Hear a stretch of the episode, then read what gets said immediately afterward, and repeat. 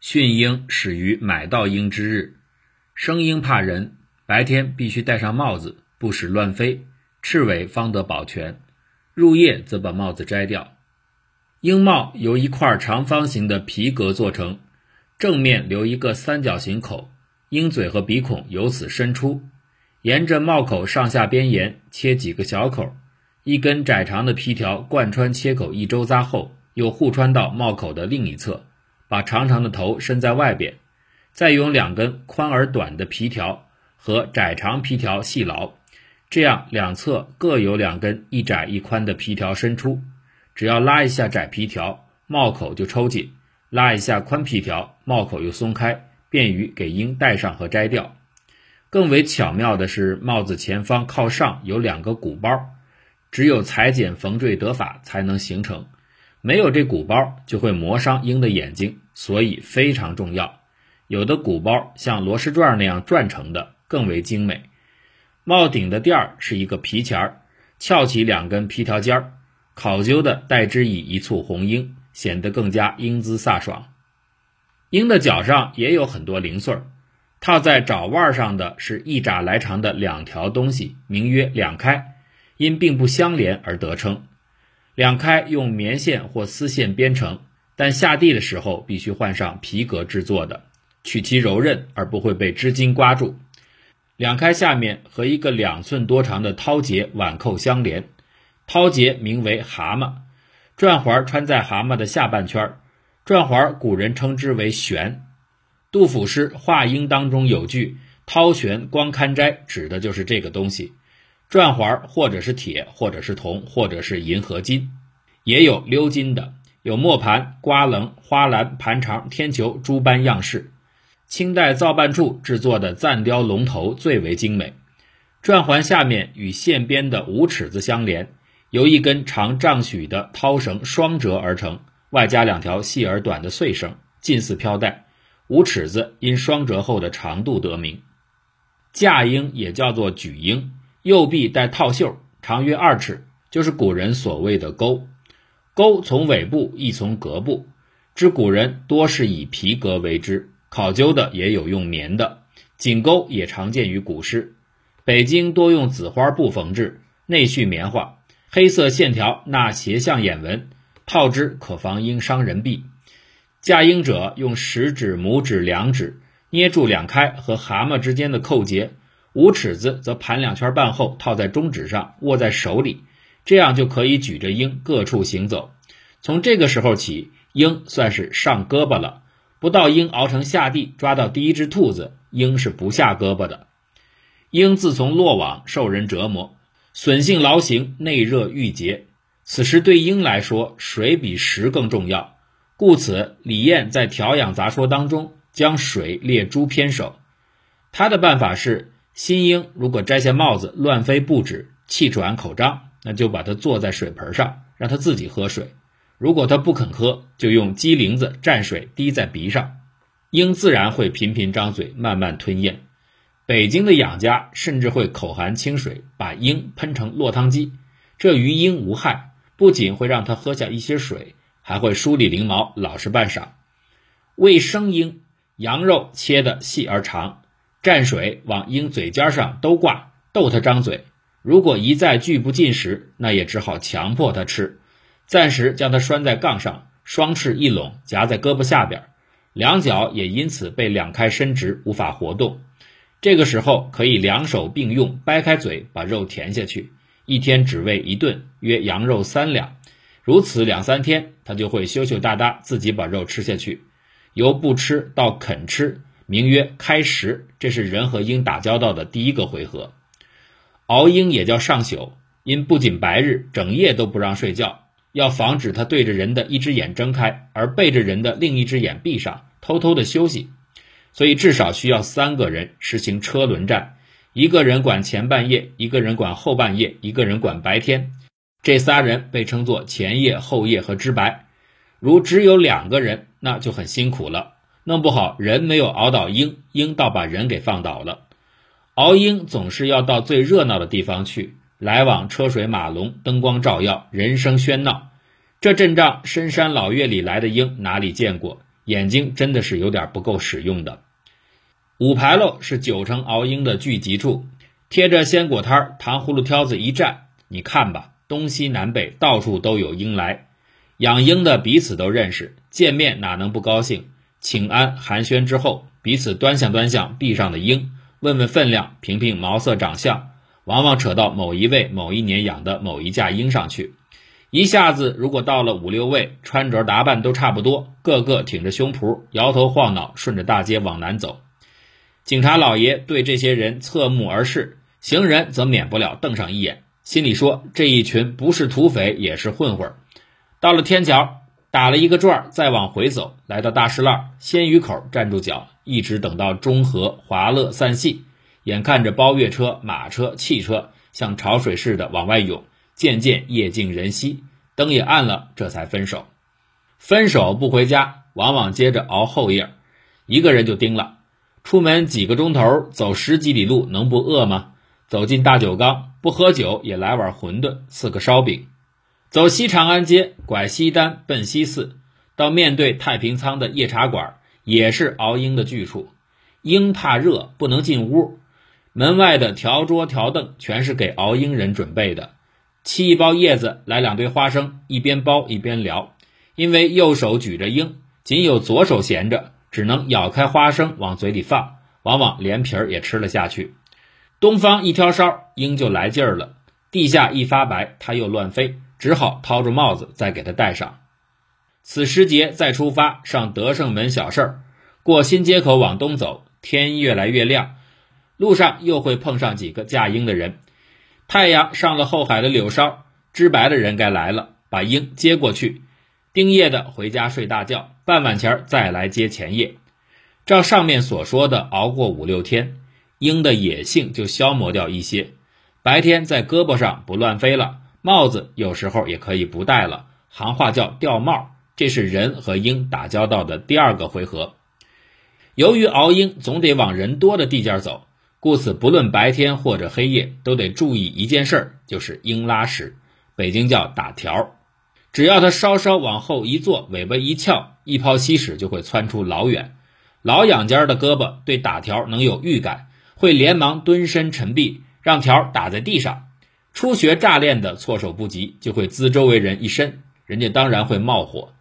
有这么一段故事，说一位世代养鹰的老行家，带着家人驾鹰。到东岳庙山门外，那天天气晴朗，摊贩生意很好，游人正多。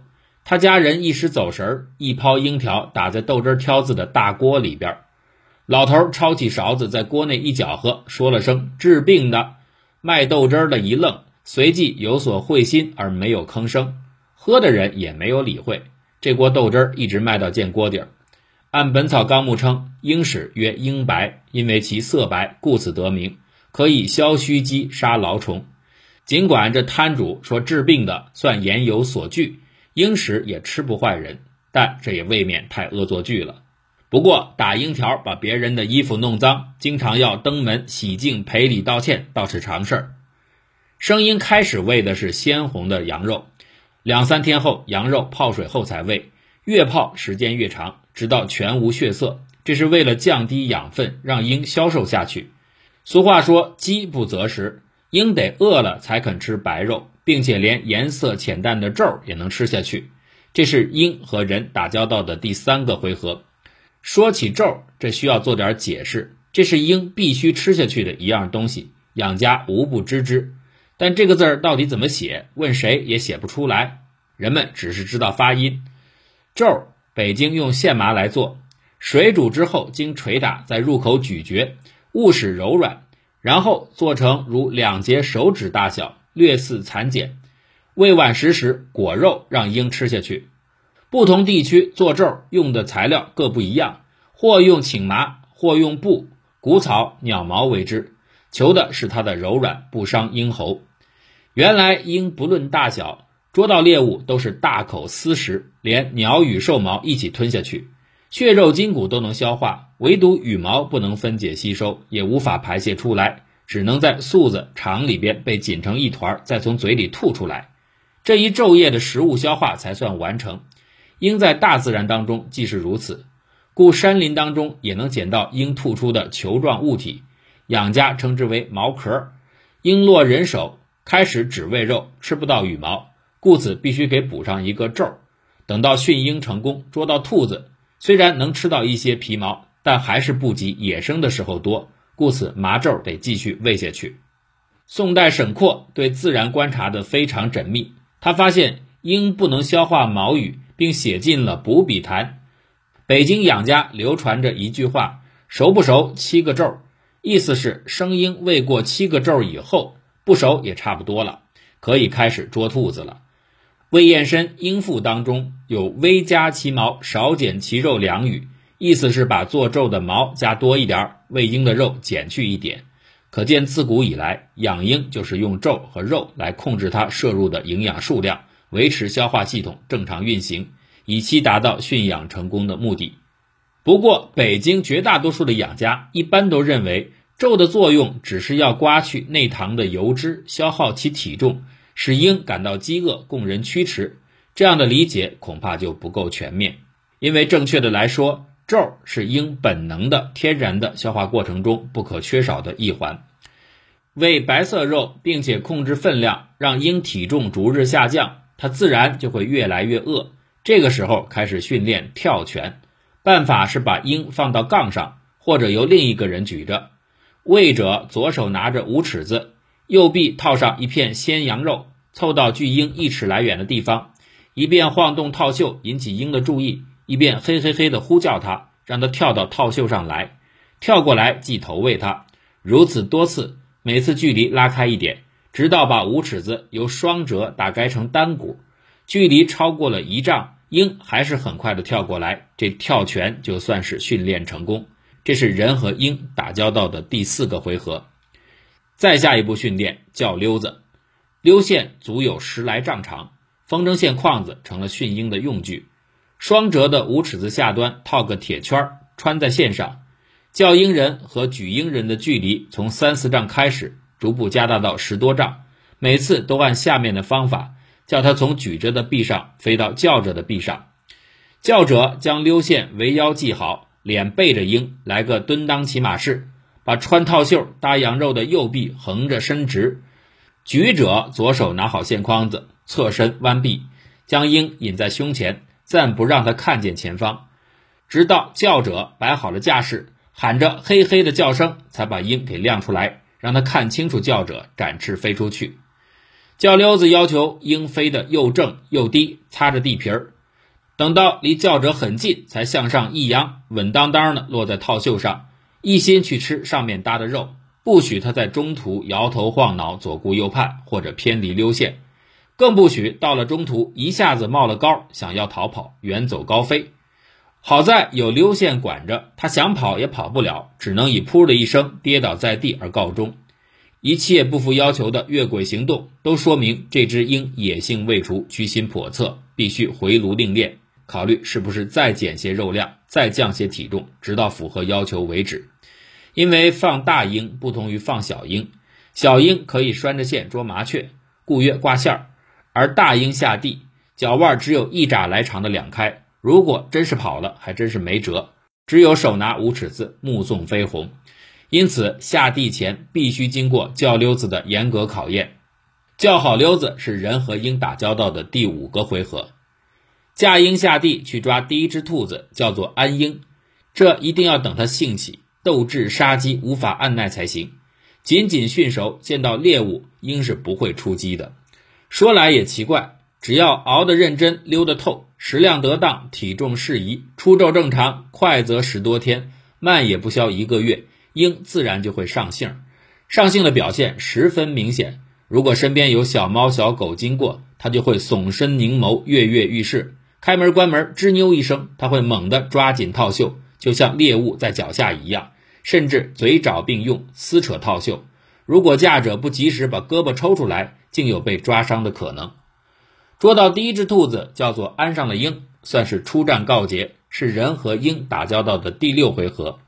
此后就进入日常放鹰阶段，而熬和溜仍然不可少，皱仍然需要投喂，体重仍然需要控制，和鹰打交道还要继续下去。